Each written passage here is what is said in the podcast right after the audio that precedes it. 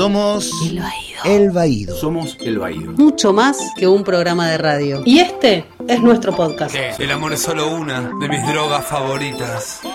Hola a todos, bienvenidos a un nuevo programa del podcast del Baído, el podcast de la Asociación Civil El Baído. Mi nombre es Gustavo Casals y hoy aquí me acompaña mi compañera. Hola Gus, acá Alcira Garido. Y Al, hoy tenemos algo súper esperado y que les venimos prometiendo desde el comienzo de la temporada, que es el regreso de nuestro este, compañero, colaborador y esperemos que ahora eh, columnista regular del Baído, Rubén Gauna. Al, contanos bien qué es lo que estuvieron haciendo con Rubén y qué, qué es lo que podemos esperar. Hoy eh, en esta sección con Gauna, que vuelve a El Baído, eh, vamos a estar hablando de algunas series argentinas.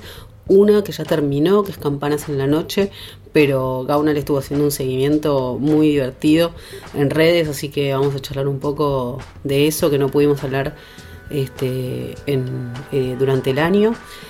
Y vamos a hablar de Argentina, Tierra de Amor y Venganza, eh, la que está actualmente emitiéndose por Canal 13.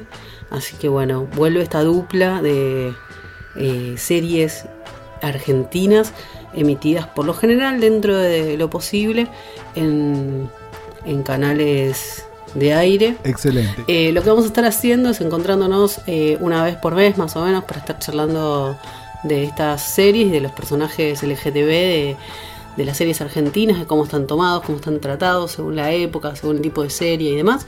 Como hicimos con 100 días para enamorarse durante el año pasado, bueno, ahora nos vamos a dedicar a otras series. eh, así que bueno, vamos a estar hablando de eso. eh, y después les vamos a contar que este, este segmento ya tiene nombre, pero mejor se los contamos dentro de un ratito con Y Gauna. también tenemos en nuestro segmento Lorcas de Amar, lo tenemos a Peter Punk eh, leyéndonos algo de, de su poesía y contándonos un poco sobre su relación con Lorca.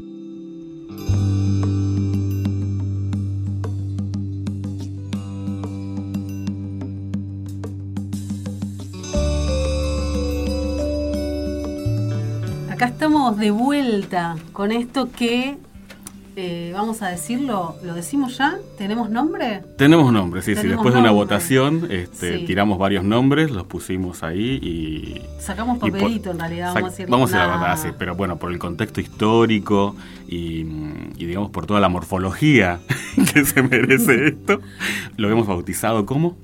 Eh, dos a quererse. Exacto. Ahí va. En Esta homenaje es- al, al gran maestro de, de De la las- literatura telenovelística. Perfecto. Esto es eh, esta sección de series y telenovelas argentinas en el Baído. Eh, vamos a ver, el año pasado nos dedicamos casi pura y exclusivamente a 100 días para enamorarse. Hablamos un poquito de Simona, pero fundamentalmente 100 días nos juntó, la pasión por 100 días para enamorarse nos juntó y, y nos hizo armar esta dupla maravillosa. eh, Que no nos presentamos. Que no nos presentamos. La gente por ahí no nos conoce del año pasado. Ah, a mí, a mí creo que eh, sí. Eh, a vos no sé. No, a mí no creo. si no escucharon los de 100 días, no creo que me recuerden. Pero bueno, eh, bueno, Rubén Gauna. Y Alcira Garido, somos dos a quererse en nuestro espacio de series y telenovelas argentinas eh, de todos los tiempos. Exactamente. Sí, el año pasado comentamos eh, 100 días. Comentamos un poquito de Simona como para hacer una comparación de qué pasaba en otro canal, en otro canal exitoso de, de ese horario, que evidentemente no pasaba nada. Claro. Este, y bueno, vamos a arrancar el año este, con la primera telenovela que, que hubo en televisión, que fue Campanas en la Noche. ¿Que terminó cuándo exactamente? Eh, terminó en mayo. Este, Ah. Arrancó a, a mediados de enero. Este, el, el- el caso de esta novela es que ya estaba filmada completamente cuando se estrenó. La telenovela el año pasado iba a reemplazar a 100 días, Sí. pero 100 días se extendió porque bueno, tuvo éxito. Entonces la novela que iba a empezar en octubre, septiembre, por ahí, terminó empezando eh, recién en enero. Y cuando empezó ya la telenovela estaba completamente terminada, así que por más que la telenovela tuviera éxito, no iban a agregarle capítulos, ni a estirarla, ni, Claro. ni nada, imposible. Y, y nada, se notaba que, que- que fue grabada en invierno, porque todos los personajes están abrigadísimos desde el primer capítulo eh, Hasta el último. hasta el último. Bueno, empezó en enero, Sí. Empezó con mucha publicidad porque, bueno, la protagonizaba la protagonizó, mejor dicho, eh, Calu Rivero. Sí. Estaba justo en el momento del escándalo de, de De Juan. Ujú. este, hubo toda una campaña en contra de la telenovela porque se la eh, promocionó como que era la primera telenovela feminista eh, de la era Ni Una Menos, eh, que lo fue, este, porque las que vamos a nombrar hoy todas eh, tienen algo que ver Claro. con la violencia de, de género. Este, y bueno, estuvo esta campaña de Mirá como no te miro, Sí. este, que no funcionó porque la telenovela arrancó muy bien y por lo menos la primera semana tuvo muchísimo éxito, pero con el correr de los capítulos, digamos que la gente la, la fue abandonando y quedó en un rating normal, pero que no le sirvió a Telefe y entonces Telefe empezó a, a hacerle campaña de mira cómo no te paso Claro. este, y la fue cambiando de horario, lo que digamos perjudicó que la gente la pudiera seguir, este, más que nada porque o sea, empezó en un horario de las 22 y los últimos capítulos se vieron a las 12 de la noche, Claro. o sea, era imposible que alguien la viera. Pero tuvo el récord de ser la serie más vista online. O sea, Ah. la serie se podía ver por el canal de Telefe, eh, se puede ver por Flow, después que nosotros Sí. la comentemos, que no vamos a spoilear nada tampoco, así que no vamos a contar cómo termina.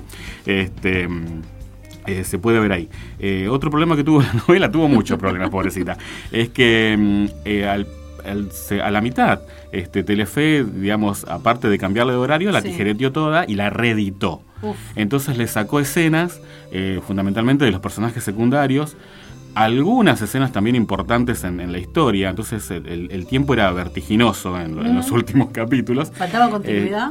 Eh, sí, hubo un par de escenas que no, no tenían continuidad, o tenían no, no una continuidad como la que se ve en Polka, digamos que uno entra vestido de una manera y pasa por una puerta y sale vestido de otra, este, o que le crece la barba y el pelo al pasar Claro. una puerta, no, ese tipo... No, escenas que eran confusas, hubo una escena en la que Calu Rivero eh, está encerrada en la casa este, y entonces ella como que se escapa para ir a, a declarar, este...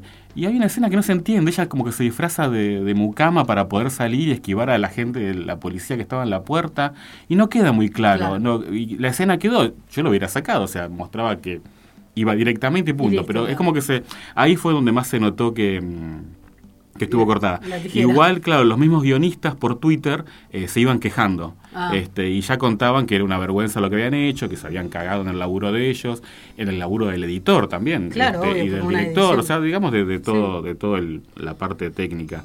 Este, los guionistas eh, apoyaban mucho la telenovela por, por Twitter, este, y iban comentando, iban comentando todo esto. Yo voy, a decir la, la, la posta, que es que vi una parte, pero el nacimiento de, de mi niña después eh, complicó el seguimiento. Se entiende. Este, así que yo tengo que decir que no sé qué te pasó a vos, pero a mí al principio me, me dio como la sensación de, oh, ya me sé la escena siguiente sin haberla visto. Como, como esta, esta cosa de ya el librito muy arma- armado, ¿no? De que ya sé que este va a estar con este, que este se va a pelear con aquel. Como que al principio eso me cansó un poco, como que no me dio sorpresa. Sí, eso es cierto. Pasa en el minuto 3 de la novela, cuando eh, la moto se encuentra con, con Calo en el primer encuentro y ya sabemos que él eh, es el asesino. Claro. Eh, no porque haya una pista, o sea, puede haber sido cualquiera, o sea, ah, por ahí había quien escondió atrás de un árbol y mató a Iracema, que era la, la chica asesinada al principio de la novela, sino por la mala actuación de la mote, Claro. que aparece de la nada, la abraza a ella, después que ella encuentra este cadáver, y mira para todos lados y pone cara de "Ah, que nadie me Oh, descubra, oh. pero yo soy el asesino. Creo que en los primeros capítulos pasa mucho eso. O sea, eh, sí, es, es real. O sea, ya sabes quiénes son los buenos, quiénes son los malos, quién está con quién, qué va a hacer, quién va a salir con quién. Está todo bien.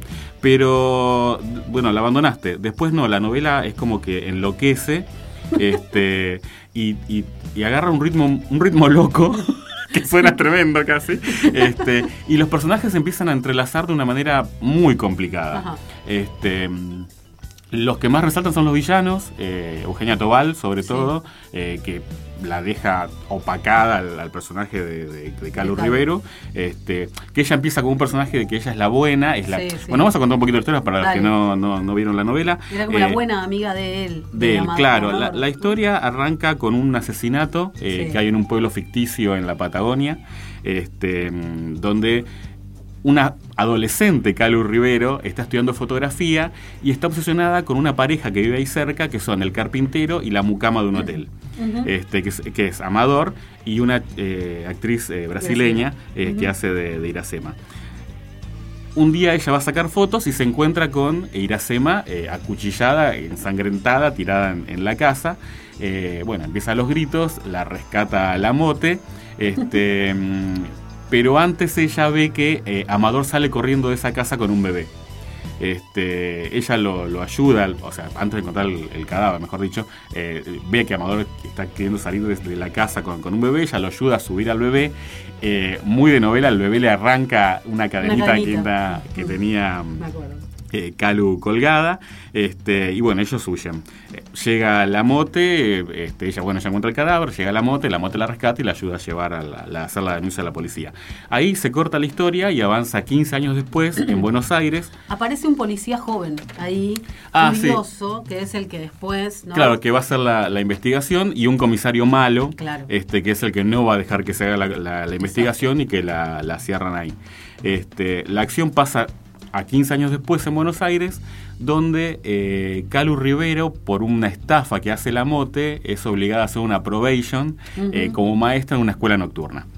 Cuando sospechamos que el título de Campanas en la noche no es por la canción de los tipitos, sino por eh, esta escuela nocturna. Claro, sí. Nunca se explica. Nunca se pero explica. yo creo que las Pero es- campanas en la noche son las de la escuela De la nocturna, donde. En Calu- medio de, de un barrio pobre. en un barrio ¿no? pobre muy, muy peligroso, donde la moto obviamente no quiere que ella vaya a trabajar. Ella sí quiere ir, eh, va y ahí se encuentra con Amador, que es alumno en esa, en esa escuela nocturna. Este, mm, ahí es como que se reencuentran, ella se acuerda de quién es, él se cambió el nombre. Claro. Este, y bueno, está viviendo en una, en una especie de pensión con la hija que es, un, que es, ah, que es adolescente. Eh, Eugenia Toba es la mejor amiga de él, está enamorada, pero no, no pasa Sí. nada más allá de un histeriqueo.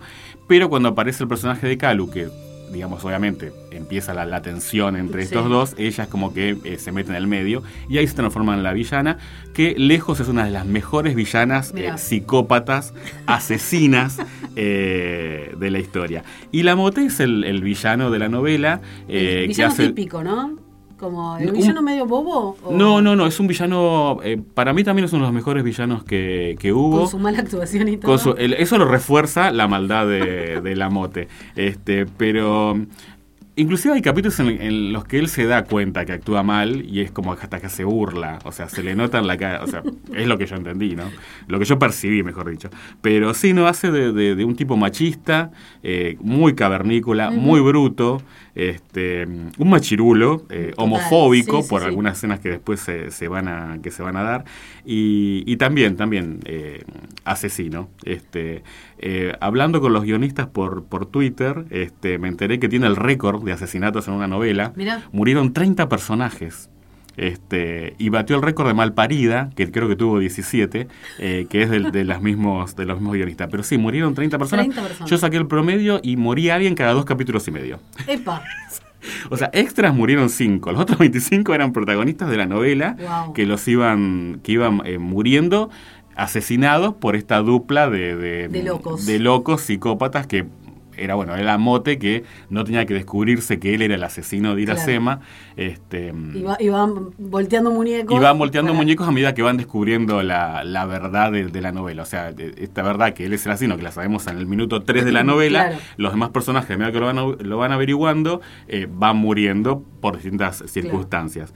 Después, bueno, ot- otra cosa interesante que tuvo la novela es que tuvo un toque místico, este, más allá del lago místico, que era el lugar donde pasaba la, la historia en el sur, porque... em, Aparecían fantasmas en la novela, o sea, había personajes que morían, pero después volvían como fantasmas a lo Obi-Wan Kenobi, este, aconsejando a los personajes que quedaban vivos. Y principalmente el fantasma de Iracema, que, o sea, murió en el primer capítulo, pero que uno podía ver cualquier otro capítulo que le iba, eh, los personajes constantemente recordaban la, la muerte de Iracema, al mejor estilo la muerte de los padres de Batman. Ese también es otro récord. Creo que se vio más veces la muerte de Iracema que la muerte de los padres de Batman. Este, De Bruno- Bruno eh, Díaz. Exactamente, en, varios, en varios capítulos. Bueno, había como una secta eh, onda umbanda Sí. eh, por uno de los personajes, entonces esto le daba como un toque mágico. La hermana de ella que viene. Claro, hay, hay un personaje que es la hermana de Iracema que viene de Brasil a investigar este, y ella, bueno, termina relacionándose con, Con el policía bueno ese que era jovencito. Exacto, arma un triángulo Claro. con el policía, con el que, se, que se, enam- se enamoran los dos, empieza una relación, pero ella también siente atracción por su maestro Pai, porque a ella la van a convertir tiene sacerdotisa. Y ella tiene como poderes místicos, entonces tiene conexiones con los muertos y algunos muertos le cuentan eh, y le dan pistas para la... Muy Twin Peaks, muy, Muy Twin Peaks, muy muy bueno.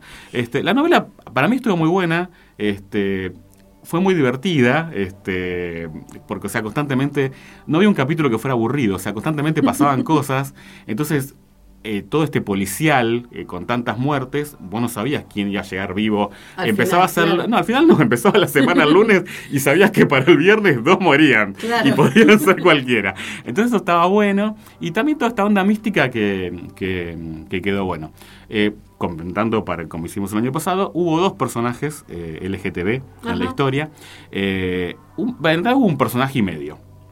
Un personaje y medio. ¿Por qué un y medio? Este, un personaje y medio. Vamos a empezar con el medio que estaba desde el capítulo. En realidad los dos personajes aparecen al principio, pero un personaje hace el coming out al- a la mitad de la novela, casi al mes y medio. El otro hace un coming out al revés, no sé cómo decirlo. Pero sí, hubo un personaje que era la Jorgito. Este, que era una de las, era una señora que vivía En la en, la, en pensión. la pensión, que era la mejor amiga de la dueña de, de la pensión, y que uno en realidad le dicen la Jorgito, se llama Jorgelina, pero bueno, se, se maneja como un chongo, como una chongo. Este, entonces dice, bueno, está bien, eh, todo bien. Es, es el mejor amigo del personaje de Amador y siempre está haciendo comentarios sobre las mujeres. eh, al estar toda esta historia de violencia eh, de género, ella también opina por otras Claro. historias que hay eh, paralelas. Tobal tuvo una historia de violencia con un- una pareja que tenía o no. Sí, ¿O yo me equivoco? sí, en la Ah. vida real, sí. No, en la, en la novela. También. Pero no había sido maltratada por alguien. ah, no lo sé. Ah, me parece que sí. No lo sé. Pero No, ahí o- e- ella, cuando arranca, tiene como una pareja. Eh, no, ella tiene. eh, No, no, en realidad la violencia la va a ejercer ella sobre la pareja. Ah, O sea,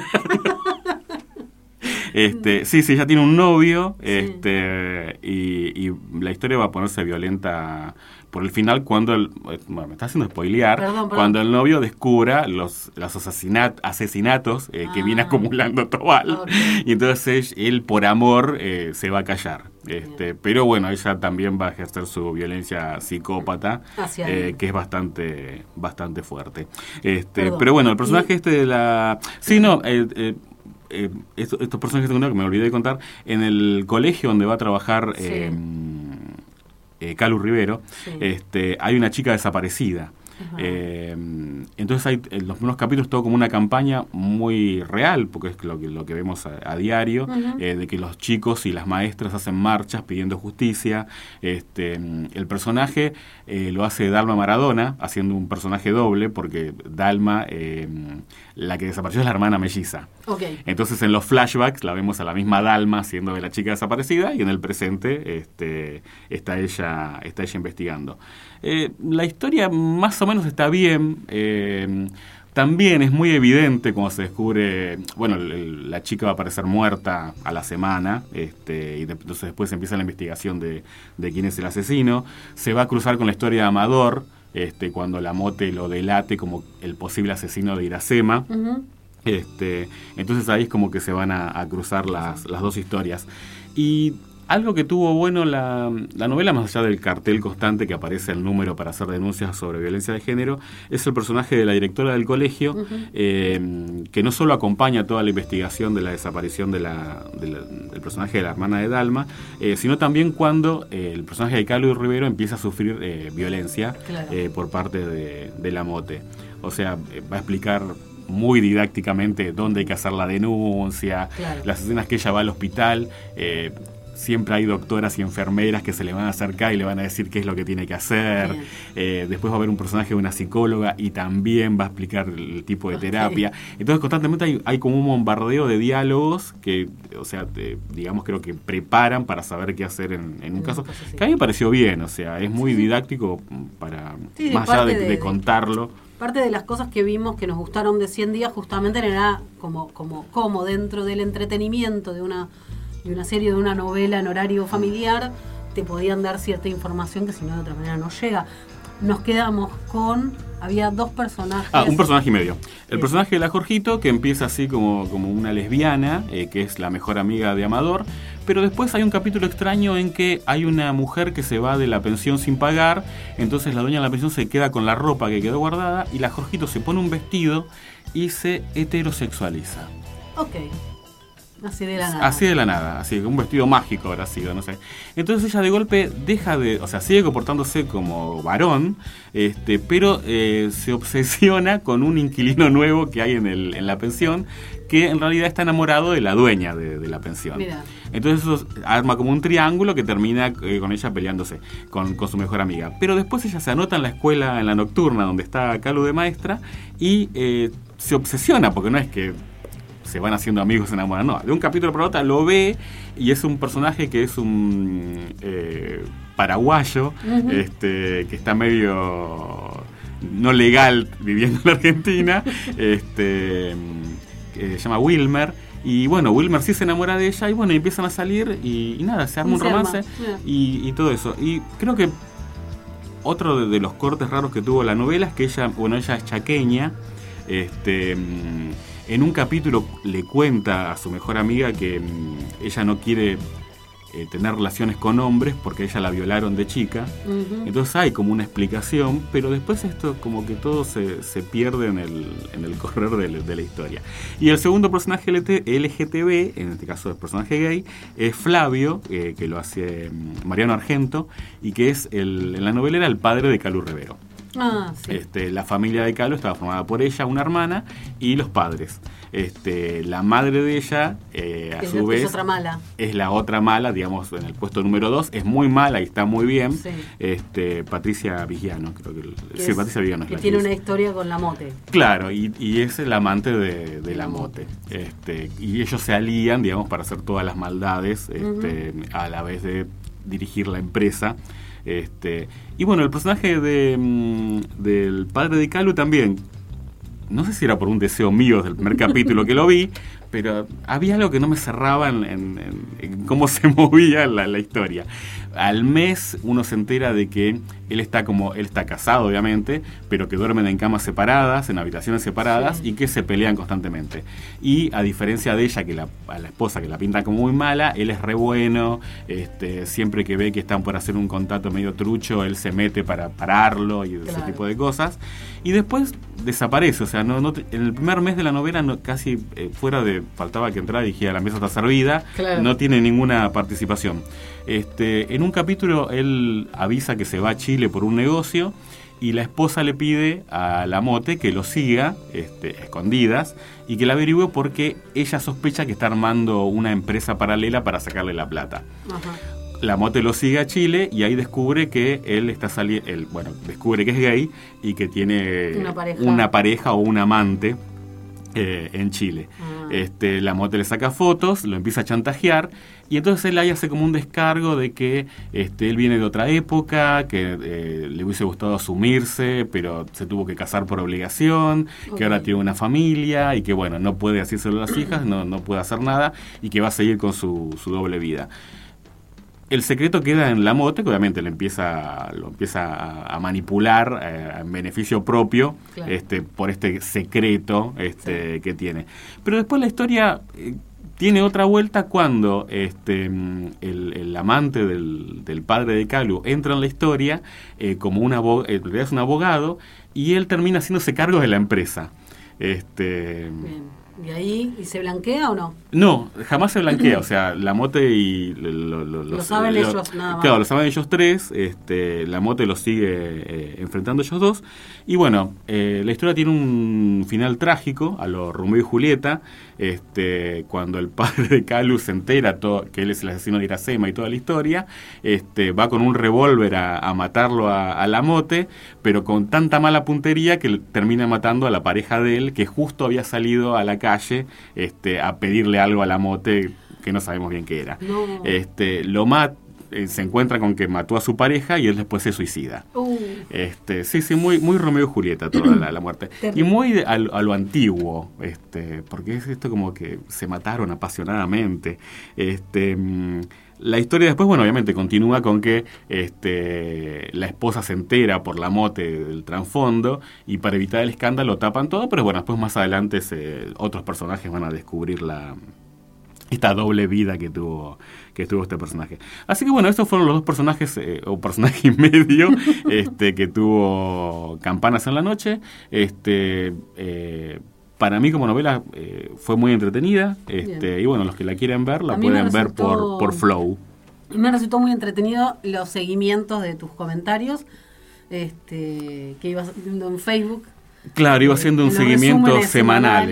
Eran fabulosos, así que este, bueno, ahí supe varias cosas más de la historia. Es que, claro, el, ritmo de la novela era tan así acelerado y pasaban tantas cosas. Es más, yo hacía un juego los lunes poniendo los posibles candidatos a morir, para el viernes. Era como una especie de, de, prode y siempre acertábamos. Eh, de los cinco que yo nominaba, había dos que, que, morían, que eran, que eran boleta. Pero sí, eso estuvo interesante. Tuvo el récord de 30 muertes en, en 80 capítulos. Bueno, véanla en Flow o en donde quieran. En mi Telefe. Ahí está, ah, está con, Telefe. Y los que eh, nos están escuchando, eh, mm, eh, los que la vean por Telefe Internacional, van a ver la versión completa original. Ah, mira qué suerte. este año pasó Campanas por Telefe y Canal 13 mandó su tanque.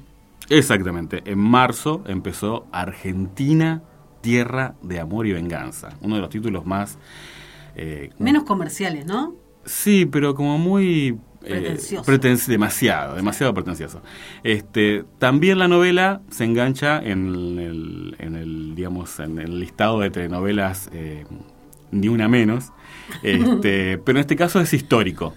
Este, está basada en un hecho real, Este, que es el de una mujer eh, que fue obligada a prostituirse, una extranjera que fue obligada a prostituirse en la década del 30 y que gracias a, la denuncia que ella, hizo y la investigación policial, eh, digamos, desbarató toda una red de prostitución este, en Buenos Aires en, a principios de la década del 40. Que ese es el personaje que, hace la China Suárez. Exactamente, que se llama La Polaca. La polaca. Eh, claro, digo, tiene que ver con estas cosas, pero también, digo, anclado en una época difícil, porque una cosa es armar una novela en los años 2000 15, 16, 17, 18, acá en los últimos 3, 4 años y hablar de violencia. Como fue Campanas. Claro.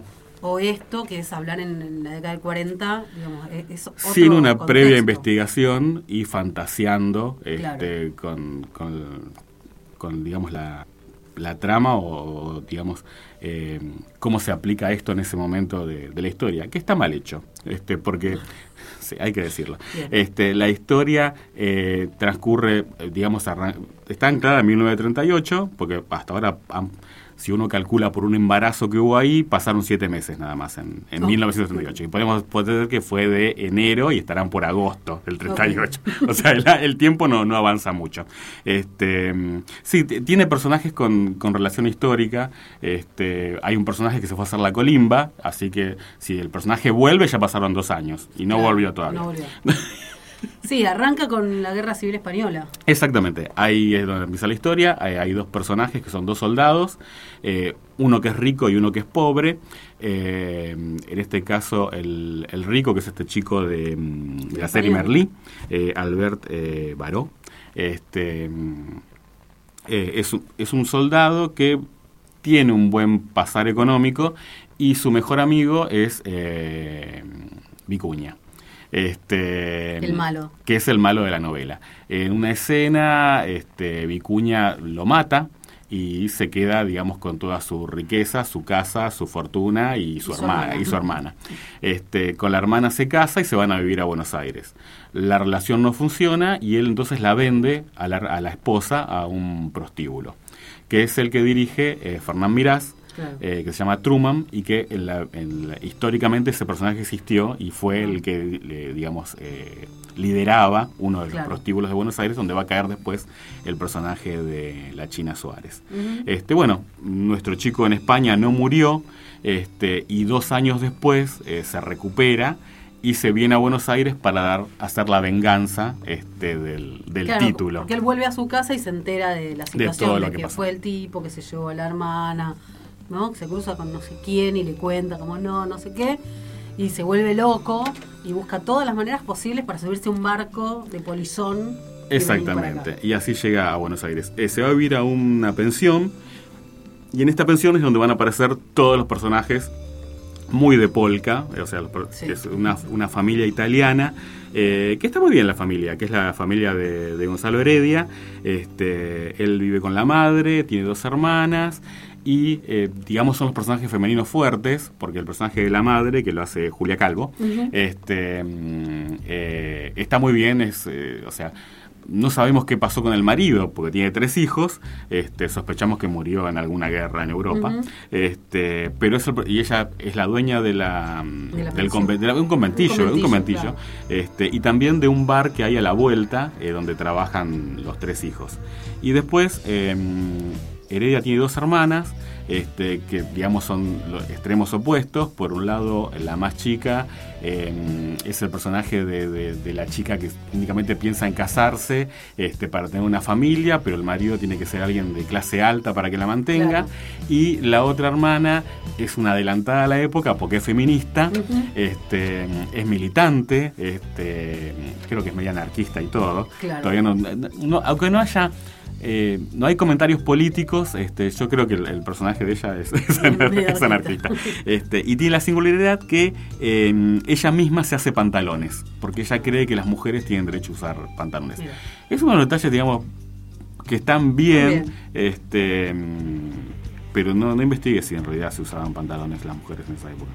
Yo Este, puedo hacerte un paréntesis Sí. acá y decirte que mis abuelas, mi abuela y mi tía abuela, porque en realidad la que a mí me, me- me crió como abuela es mi, mi tía abuela, eh, en 1930 por ahí usaba pantalones y andaba a caballo, era una adelantada también. Bien, abuela. bien, bien. Bueno, a lo mejor... Que- y no. fumaba y un montón de cosas. Eso también eh, es algo que tiene el, el personaje, o sea, ninguna de las mujeres, eh, bueno, ahora es como que está de moda que todos los personajes en las series que pasan del 80 para atrás, todos fuman asquerosamente, cuando, no sé, nosotros que vivimos esa época sabemos que nadie fumaba, y es más, en los programas de esa época tampoco se fumaba al Claro. aire.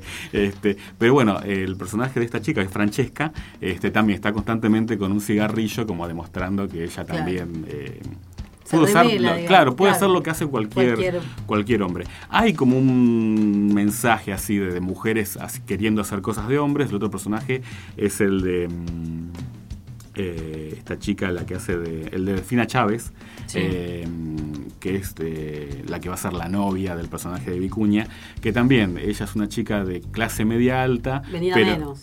Claro, que, que quebró, ya está, Claro. ¿eh? Pero digamos que nació en la clase media alta y que ella quiere trabajar.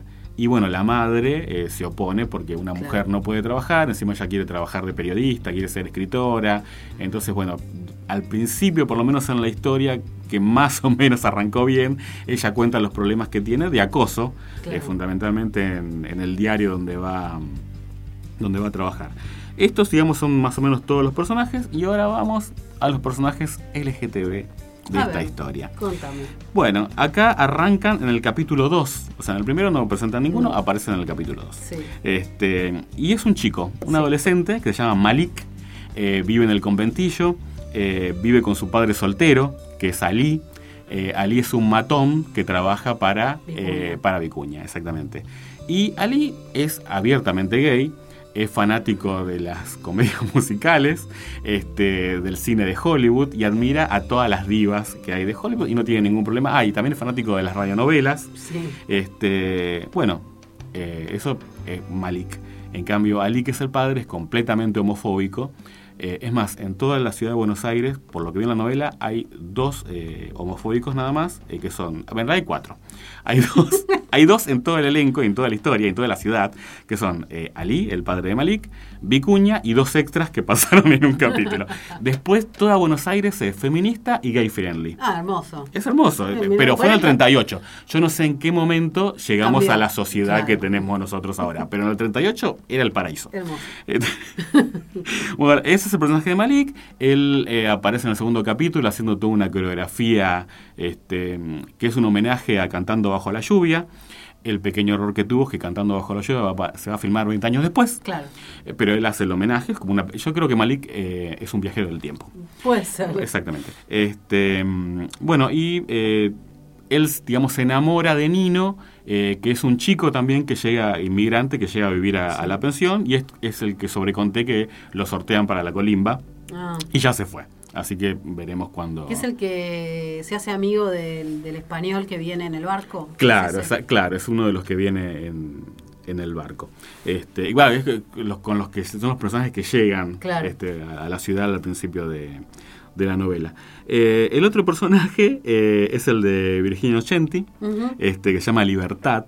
Sí. Y que es la madre de Delfina Chávez, esta familia eh, de clase media alta que, que cayó. En realidad, el personaje de Libertad, eh, bueno, ella es lesbiana, pero no está asumida Claro. pero por unos flashbacks y por una investigación que va a hacer el hijo, vamos a descubrir que ella tuvo un romance adolescente con una compañera de colegio. Y esa compañera, en el presente histórico de, de la novela, es Margot, que es una cantante eh, supuestamente de fama internacional que va y viene eh, en la historia. El personaje de Margot también presenta el primer bar gay de Buenos Aires, Ah, no, me muero. eso estuvo espectacular. Este, los personajes dicen que van a ir a un cabaret. Este, y bueno, van y es un, es un bar gay, o sea, está lleno de, de- de- de- de señores con señores y señoras con señoras. Este, ella ahí hace shows. Este, y por más que lo, lo venden como un lugar clandestino, no lo es. Porque, Claro. o sea, eh, el lugar es un salón de la calle Florida, casi Claro. por la Sí, sí, iluminación y todo. Y también los personajes están todos ahí. Re o sea, relajados. hiper relajados, nadie les escapa. Porque bueno, es la Buenos Aires gay friendly de, de la década del 30. este, bueno, Libertad eh, tiene estos reencuentros con Margot. Este, mm, Margot es como que eh, sabe de, de la doble vida de ella. eh, es como que quiere acercarse a ella, no, pero no con un interés sexual, o sea, recuperar la relación que, que se perdió. Pero ella, bueno, eh, Libertad es hipermoralista. Claro. Este, hoy en día sería provida. Claro. Este, Quiere a toda costa que la hija se case con el rico, volver a tener el estatus. todos todo los eso. clichés de, de- de una Susanita de la década del 30. Este, aparte de ser la mala de, Sí, de- la historia y que está espectacular. A mí me gusta. sí, ella- eh, ella de mala es espectacular. Está, está perfecta. Y después el cuarto personaje que apareció hasta ahora es otro personaje histórico que me sorprendió y que es Paco Yamandreu. Exacto, sí, quedaste muda. Sí. Bueno, Paco Yamandreu en su versión adolescente Ajá. Mira. se muda a la pensión este, y aparece como un joven diseñador de ropa Ajá. este, que enseguida se hace amiga de Francesca, porque bueno, Francesca hace su propia ropa, que se hace Claro. pantalones, y también se hace amigo de Malik, porque se da cuenta que Malik es gay. Obvio. Entonces se convierte como, podemos decir, el tutor de Malik y que le empieza a explicar un poco cómo es la vida de él. Exactamente. Y ese que lo lleva, exacto, y ese que lo lleva a este cabaret gay friendly, Ah, eh, que para mí estaba en Florida y Córdoba, Claro, ponele, por, por, por el edificio, por esta este, eh, me extrañó, o sea, que hayan elegido este personaje este, histórico para meterlo en la historia. Bueno. Este, está muy bien llevado, o sea, el chico que hace de Paco Yamandreu, o sea, es un gordito un poquito afeminado, pero, pero que tiene presencia, o sea, no, no es eh, payaso, o sea, no Claro. es la mariquita de la que nos vamos a reír todos, este, pero, pero, pero está, está, está muy bien. Este, la importancia del personaje dentro de la novela entra ya en otro submundo de, de las historias de, de Polka. Este, yo en un momento creo que lo escribí en Facebook porque eh, la historia del, del conventillo es como una especie de verano del 38, parodiando a la, a la novela de Que es Morena, porque son un grupo de jóvenes eh, que, digamos, todos a lo largo de los primeros capítulos van a tener una motivación para vengarse, de ahí viene el, el título de Argentina, Tierra de Amor y Venganza. Bueno, por amor van a vengar, eh, digamos, el, el chico este de España, va a vengar la muerte, de, va, el- el- sí, la muerte, va, nos espoliamos, la hermana él la encuentra, pero se muere a los dos capítulos. Claro. O sea, él llega el lunes, el jueves murió la hermana. Sí, o sea, sí, no, pasa capítulos. No. Entonces él va a vengar la hermana, este, Heredia quiere vengar este, que eh, hayan prostituido al personaje de la China, Claro. este, Francesca eh, estaba saliendo con un italiano y, y también lo van a matar y él- Claro. ella se une al grupo. Entonces arma un grupo de vengadores. Los, los Vengadores Claro, contra Vicuña. Contra Vicuña, exactamente. Heredia igual, vamos a hacer un paréntesis, por favor, el capítulo, en el primer capítulo o segundo, no sé, eh, que es el que como que arma a la gente que eh, chantajea a la gente de Claro, los es, barcos. es un chanta que está en España. Es, eh, es un, es un chanta argento con un tono de porteño insoportable, pero actual. Es como que no pudo irse a otra época, ¿no? eh, como pero es no muy solo, Here- gracioso. no solo Heredia, todos los personajes viven en el hablan como en el 2019. Claro, eh, boludo, ¿no? Exacto, sí. la- Ah. el, el- el único personaje que habla, eh, yo no viví la época, pero lo escucho y digo, sí, esto es una película de Lolita Torres, Claro. es Delfina Chávez. Mirá. O sea, es la única, eh, y bueno, ella y la madre, claro, que, que son los únicos personajes que hablan en porteño antiguo, este, o sea, y que están bien, o sea, ella trata de usted al resto de los personajes, o sea, hay un respeto hacia los mayores. En cambio, los demás están, eh, chabón, ¿qué Claro. boludo? Horrible, Horrible. y queda No pésimo. no está para nada. Este, eh, la gente se quejó. Eh, Vicuña salió a explicar. Este, sí, lo mandaron a Vicuña. Junto al chileno. al chileno, para decir cómo hablaban los porteños. Bueno. Este, eh, ¿Y y, él dijo? dijo? y él dijo que si los personajes hablaban en un porteño antiguo, eh, como la telenovela está dirigida a un público joven, No se sea, iban a enganchar. No se iban a enganchar. Entonces fue como una especie de libertad que se tomaron este, de hacer que los personajes hablan como ahora para acercar a la, esa audiencia. No. Yo no sabía que el público de Polka era un público adolescente, o sea, el público que dejó a Cris Morena, ahora sigue, Ahora ahora mira. mira a Nide- eh, Polka, este, pero sí, parece, Parece que, que, sí. Por lo parece que está dirigida a ese público. y sí, por nada yo te dije que era un verano del 38 Claro. y, y- y digamos la, Hay el mucho- fuerte de los personajes personaje son los jóvenes. Y, y son el, el grupo este de Vengadores son todos jóvenes, Son o sea, el promedio es veintipico, treinta y pocos. Claro, Este, creo que Heredia es el más grande. Claro. Este, pero después el resto son todos chicos eh, Bueno, eh, son chicos que, que pueden hacer una comedia juvenil a las 7 de la tarde, pero acá están en otro momento histórico. Y bueno, y esta es otra cosa extraña que tiene la novela que llama la atención, es que ellos, bueno, sa- que- que- eh, lo quiero contar para enganchar al personaje de, de Paco Yamandreu. Ellos eh, hacen distintas misiones este, de estafa, de robo, para, para poder hacer estas venganzas hacia el personaje de Vicuña. Sí. Entonces, para cada misión necesitan un traje especial. O sea, son, son superhéroes de Sí, la sí, década sí. del 30. Entonces, Paco Yamandreu les hace los trajes. ay, qué hermoso. Eso es lo más. Entonces, eh, de golpe tienen que ir a tal lugar. Y los trajes, eh, por lo menos en los primeros capítulos, eran muy eh, cyberpunk. Este, porque, claro, se ponían una especie de, de- de cascos y de cosas para que no los reconocieran y quedaran como, un- como claro, eran como futuristas, pero de, de, de la década del. O sea, ¿cómo podría llamarlo? O sea, como. Era, sí, era un futurismo medio extraño, este, europeo, este, pero, pero que quedaba bien, vistosamente, pero que no tenía nada que ver con la historia. este, pero bueno, la historia eh, sigue así, digamos que el personaje de, de Paco Yamandreu, que ya algunos personajes le dicen que bueno, que él va a hacer mucha carrera como diseñador, este, que lo ven con mucho futuro, este, porque bueno, sabemos que lo, que lo va a tener.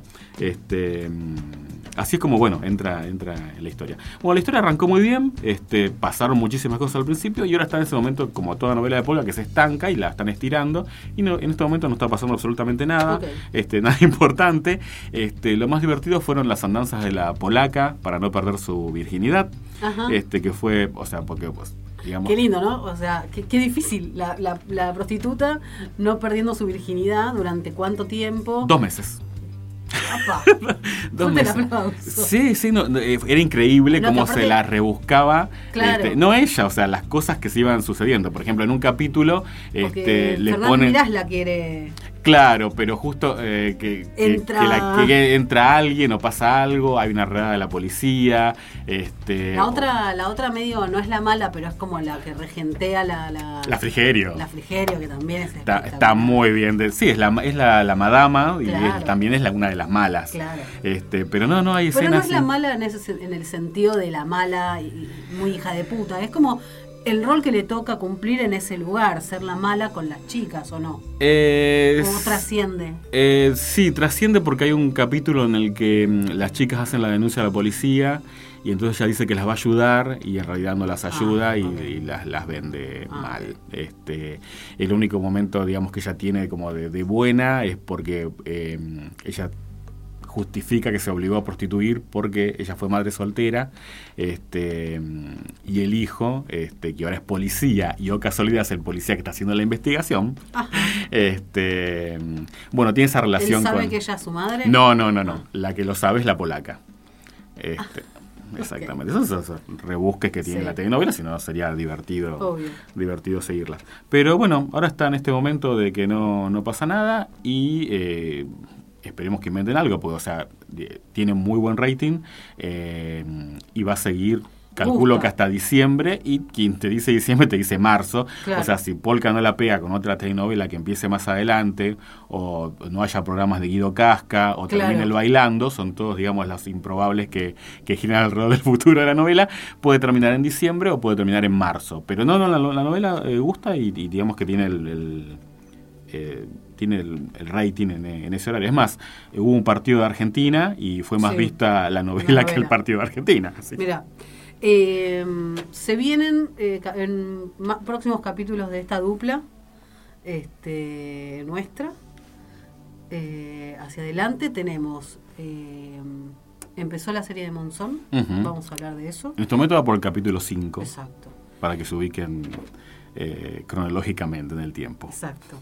Se, se vienen algunas nuevas este, eh, novelas o series.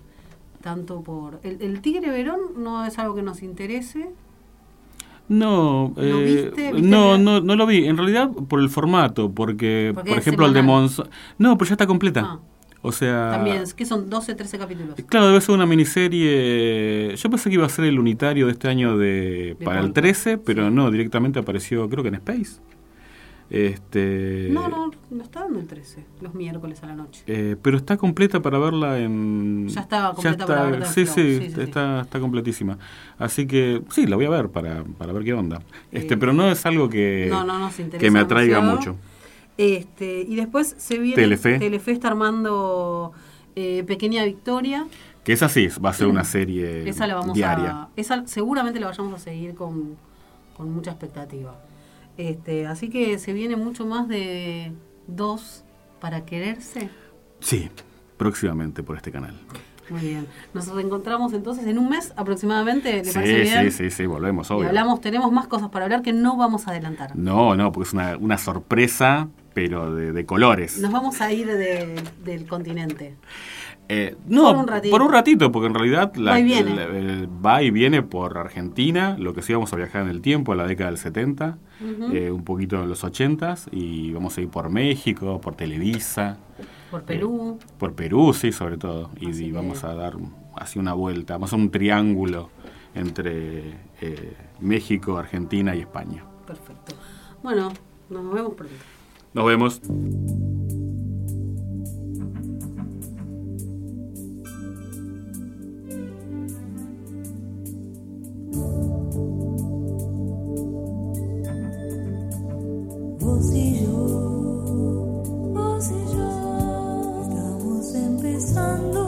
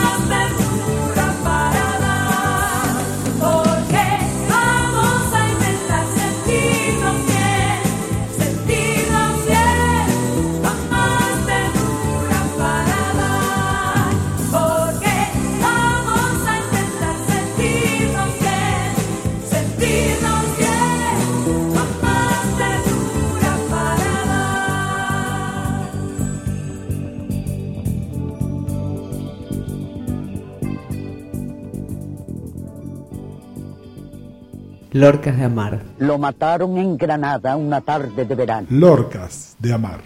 No creo en las hadas, ya no creo más, lo dije, y comenzaron a caer, secas, cubriendo la vereda con una hojarasca de lentejuelas, árboles descamados, luces que se extinguen. Peter, vos eh, has hecho todo tipo de manifestaciones artísticas. Eh, volvés a la poesía. ¿Qué, qué, qué te pasa con la poesía? La poesía es eh, como un nicho de, profundidad. Yo creo que eh, siempre me llamó mucho la atención la poesía. Ahora escribo menos poesía porque estoy más centrado en escribir canciones o en escribir eh, novela, pero todavía sigo leyendo mucha poesía. Eh, no escribo como antes, digamos, en mi adolescencia llenaba eh, cuadernos y cuadernos de, poemas. Después cuando empecé a hacer mm, unos talleres literarios, hice como una limpieza de todo eso. Y em, las primeras cosas que empecé a publicar eh, tuvieron que ver con, con poesía. Este poema que leí eh, perteneció a una plaqueta que se llamaba Confituras Amargas, que fue publicada por la editorial Color Pastel en el año 2006. Eh, ¿Te gusta Lorca? Me gusta mucho Lorca y Lorca es eh, un autor que trabajo mucho con eh, mis alumnos en los grupos de teatro. He hecho mis versiones de Bodas de Sangre y de La Casa de Bernarda Alba eh, con mis alumnos de Villa Lugano, por ejemplo. Gracias a todos por escucharnos, esténse atentos. En estos días vamos a estar grabando unos programas especiales, se acercan las PASO, las elecciones y aparte de todo el contenido que tenemos siempre, vamos a estar haciendo un poco de cobertura de eso, así que nos escuchamos la próxima.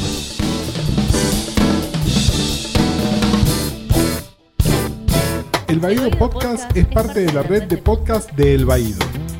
Buscarnos como El Baído, Facebook, Instagram, YouTube, Twitter, Seguinos seguimos en Instagram, Facebook, Twitter, y YouTube. arroba El Baído.